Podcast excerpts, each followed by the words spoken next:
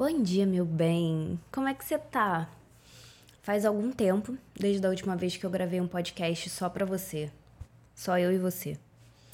E antes de eu entrar na pauta do que eu quero te dizer hoje, eu quero dar um aviso muito importante. Esse é o último episódio da segunda temporada do podcast do Eu Organizado. Eu vou tirar férias do podcast. Eu não sei por quanto tempo essas férias vão ser, eu acho que pelo menos três semanas. E se você quiser ter essa notícia rápido, eu sugiro me seguir no Instagram, porque eu sempre aviso isso nas redes sociais ou no Twitter, né? Primeiro. Esse episódio é o episódio 50 do podcast do Eu Organizado. Eu não tenho agora de cabeça o mês em que eu comecei a fazer o podcast. Eu sei que foi no ano passado, em 2019, no início do ano. Mas eu passei uns bons seis meses assim, produzindo alguns episódios sem nenhuma frequência definida até engatar numa produção semanal. A primeira temporada do podcast do Eu Organizado teve 35 episódios e essa segunda temporada tá fechando com 15. Então, coincidentemente, as duas temporadas estão com 50 episódios. Quando a terceira temporada voltar, eu ainda não sei se ela vai ser toda semana ou se ela vai ser de 15 em 15 dias. Eu ainda tô decidindo. Ainda tô sentindo o que, que vai ser melhor para mim. E se você, por acaso, tá começando a ouvir o podcast nesse episódio, ou se você chegou há pouco tempo e tá começando a escutar, enfim, tudo que tem aí para ser escutado, eu realmente recomendo que você escute os episódios com um papel e uma caneta do lado. Os episódios mais antigos são muito mais como se fosse eu conversando com você. Os episódios mais recentes, esse incluso, são como se fossem aulas, são como se fossem palestras, né? Coisas que eu gostaria de dizer para o mundo, para as pessoas, enfim. E você vai sentir a diferença, né? Essa diferença entre os episódios. Mas de toda forma, eu decidi tirar essas férias, eu resolvi me dar um tempo de pausa e repensar se o podcast vai continuar semanal ou não porque eu detesto a ideia de produzir conteúdo, de colocar alguma coisa no mundo no piloto automático, sabe? Já tem muita coisa sendo feita na internet, já tem muito perfil, tem muita gente falando virtualmente, ainda mais agora no Brasil, né, nesse período ainda de isolamento, ainda de pandemia, tá todo mundo em casa. E eu quero manter a minha reputação que eu tenho consciência, eu espero ter essa reputação para mim, eu tenho de boa produtora de conteúdo, de boa curadora de conteúdo, colocando a minha voz para falar de assuntos que realmente valem a pena. Falar por falar, né? Como eu falei outro dia isso no Instagram, se for produzir conteúdo por produzir conteúdo, eu vou ler um livro, né? Porque eu adoro ler, tenho aqui, tô olhando para mais de 15 livros que eu ainda não li. Não é isso que eu tô fazendo aqui. Eu quero te entregar coisas valiosas e eu preciso de pausa, eu preciso de vazio, eu preciso de não coisas para conseguir voltar para um lugar de produzir conteúdo de alto valor para você. Ou melhor, de continuar com de continuar com conteúdo de alto valor para você, porque o conteúdo de hoje é um exemplo de uma coisa que eu queria muito ter escutado de alguém quando eu comecei a estudar sobre organização. Existem alguns episódios, eu não sei nem quais são, um ou dois, em que eu falo sobre mim, né, a minha história na Carolina, qual foi a faculdade que eu fiz, um pouco da minha história de vida de forma geral. Mas eu acho que eu nunca falei sobre isso em profundidade. Eu comecei a estudar organização com a Thaís Godinho, como todos nós aqui no Brasil, em 2015 ou 2014, quando eu tinha entre 14 e 15 anos.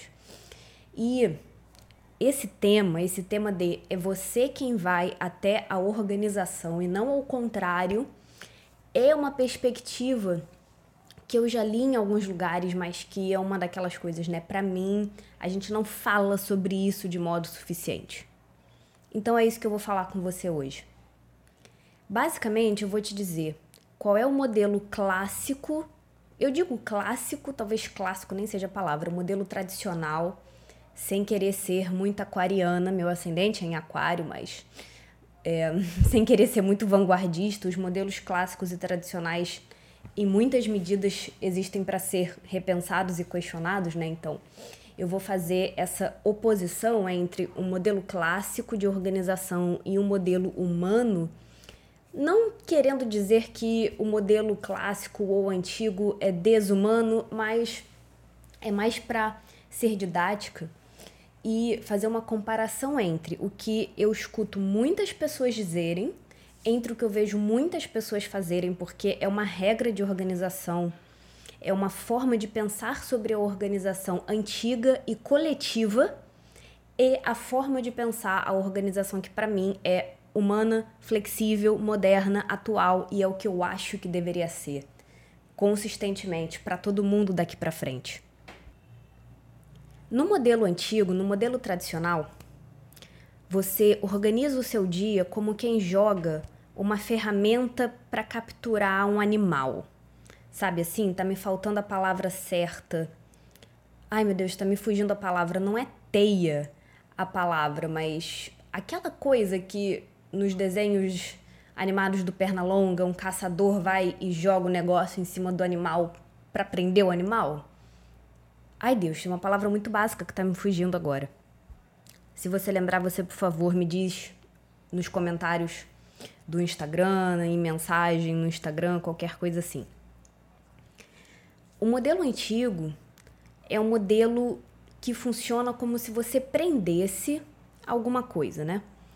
Você preenche, você circunda, você amarra o seu dia antes de chegar nele com datas, né? Com datas que são imaginadas para tarefas que na verdade não têm prazo. Tudo isso que eu vou dizer e defender aqui está dentro do GTD. O GTD toma esse partido. Nesse modelo humano, nesse modelo flexível, no que eu quero sugerir que seja o seu novo normal, a organização está ali esperando por você. Você tem uma rede de apoio você tem um chão para pisar, sabe? E você caminha nele, você caminha no seu dia conforme fizer sentido. Você tem uma organização externa para te servir de farol. Você se organiza, né, e você arruma as suas ferramentas de organização para reforçar a clareza, para aumentar a segurança que você tem no que você está fazendo e não para te prender. Eu tô defendendo, eu vou defender, esse episódio é a defesa, que você passe a organizar as suas tarefas e os seus projetos de uma forma que você saiba o que é que você precisa fazer quando for o momento mais propício. Mas esse episódio é uma marretada para botar abaixo a noção de você se encher de prazos superestimados, sabe? Como é que a gente se enche de prazos superestimados? Quando numa terça-feira, imaginando, por exemplo, que numa terça-feira de tarde você vai estar na vibe de fazer algo que na verdade vence e que você precisa entregar até sexta-feira. Essa forma de criar prazos que não existem é uma forma sutil de reforçar a ideia que a organização prende, que a organização é o braço tirânico de um general que está te mandando fazer X ou Y. Em termos de energia e de vida emocional, pensar na organização dessa forma reforça padrões mais sutis de escassez e de perfeccionismo de querer estar tá sempre correndo atrás do prejuízo, sabe? Assim, entre aspas, de sempre estar dando conta de tudo, entre aspas. Como se fazer o que a gente precisa fazer ao longo da semana fosse uma obrigação. Como se viver fosse um jogo que a gente precisa ganhar de alguma forma. Essa mensagem sutil e delicada, ela pode ter raízes muito poderosas se ela for constantemente repetida. E não é que isso seja uma profecia, né? Mas o número de coisas que você faz ao longo do dia, nesse modelo tradicional e nesse modelo novo, pode até ser igual. Vamos dar um exemplo, deixa eu te dar um exemplo. Vamos supor que no modelo tradicional você lista antecipadamente sete tarefas para fazer na terça-feira. Esse modelo tradicional é o modelo D. Eu vou pegar minha agenda, vou pegar o meu planner, vou pegar o meu calendário ou a minha lista de tarefas e vou, com antecedência, um dia antes, dois dias antes, cinco dias antes, programar tudo o que eu quero fazer na terça-feira. Isso é o que eu estou chamando de modelo clássico. Então, vamos dizer que no modelo clássico, você antecipadamente agenda sete tarefas para fazer na terça-feira, e nesse modelo humano, nesse modelo estilo GTD, nesse modelo novo, você programa fazer apenas duas coisas.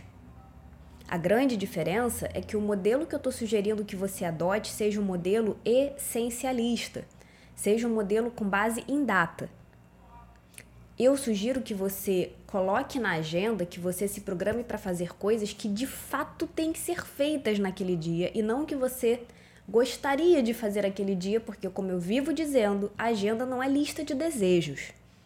Tem uma diferença.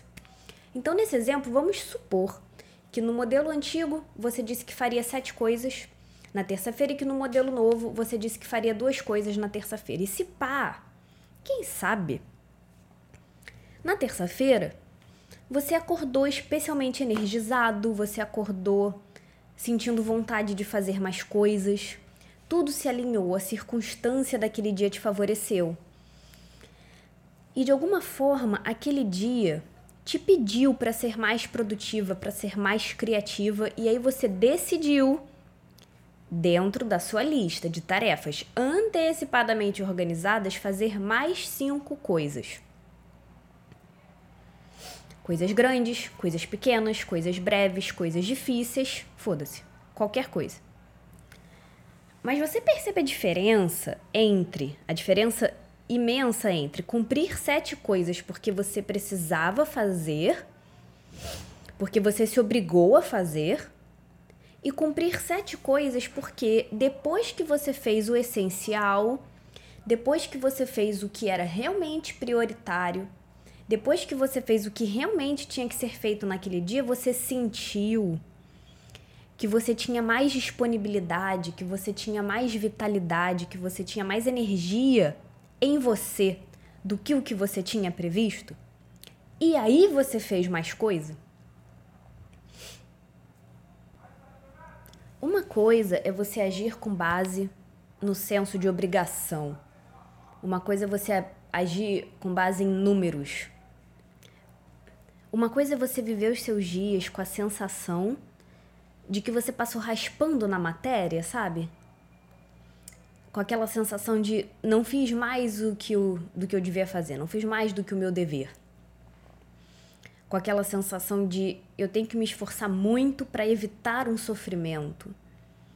Com a sensação de se eu fizer tudo isso que eu listei para hoje, aí sim eu começo a me sentir suficiente como se como se realizar duas tarefas por dia não fosse suficiente. Como se a gente precisasse ficar provando que a gente vale alguma coisa. Outra coisa muito diferente é agir como se você já fosse bom o suficiente. Como se você já fosse boa o suficiente. Como se você já tivesse valor intrínseco como se não fosse necessário fazer sete tarefas por dia todos os dias, se não até mais, para começar a sentir que você tem valor.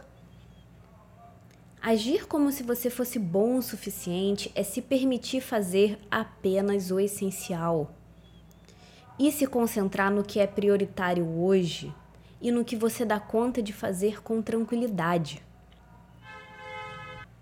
Quando você se permite excluir do seu calendário, da sua agenda ou da lista de tarefas tarefas que não têm data, como e como diz o GTD, né, se concentrar apenas no que vence naquele dia, se concentrar apenas nas tarefas que de fato não podem ser feitas em outro dia que não aquele.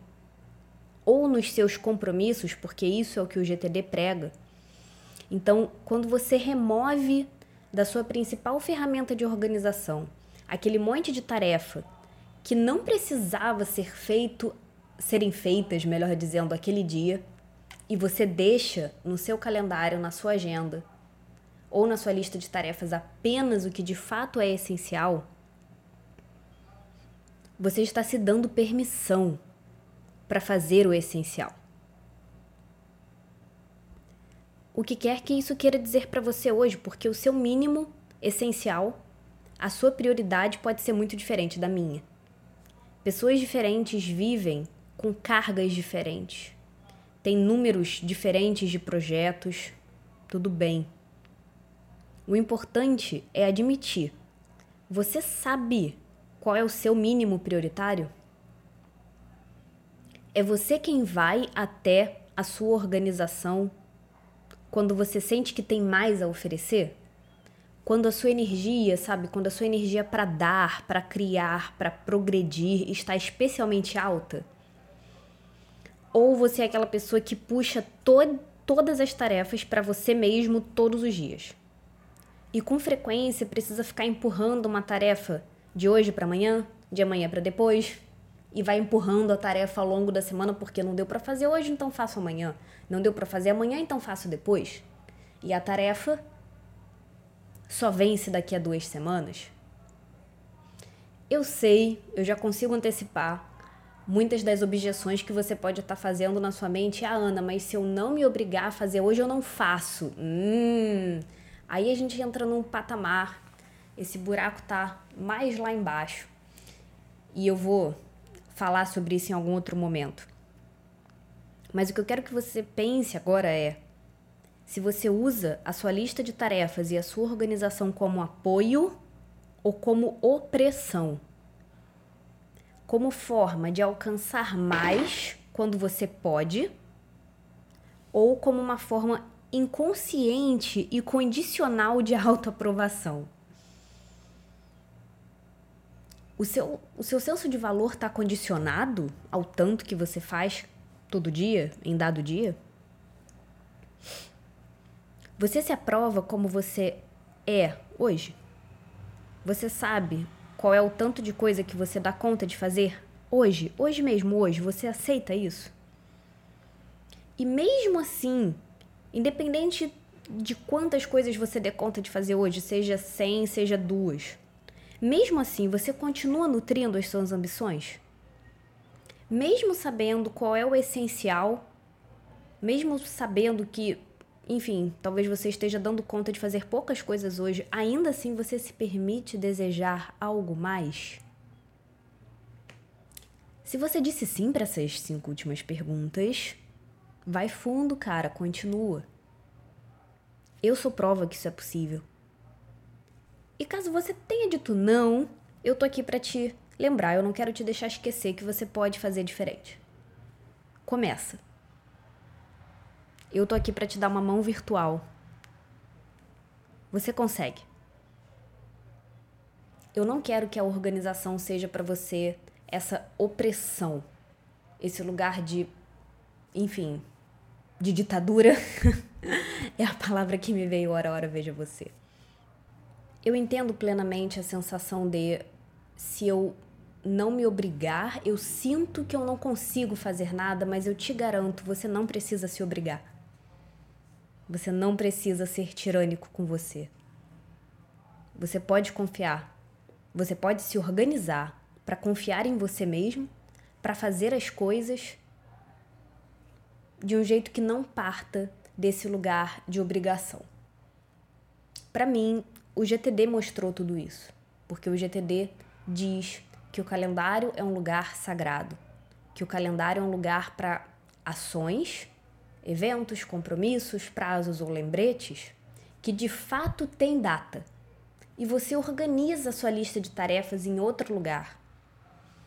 Então, eu espero que esse episódio tenha feito você pensar eu espero que, ela, que ele tenha feito você se questionar. Eu espero que, né, que todas essas coisas, que tudo que eu disse tenha servido como um norte para sua organização. E eu quero falar agora especialmente, não que eu não ame, não que eu não te ame, não que eu não ame você, mas eu quero falar especialmente com você que tá me ouvindo desde 2019, que tá aqui há um ano e meio. Muito obrigada. E eu também quero falar com você que acabou de chegar e que vai maratonar e fazer Anaflix nessas três semanas, porque modéstia à parte, esse é o melhor podcast do Brasil. Boas férias para mim. Não sei se são férias para você, mas boas férias para você também. E a gente se vê na terceira temporada.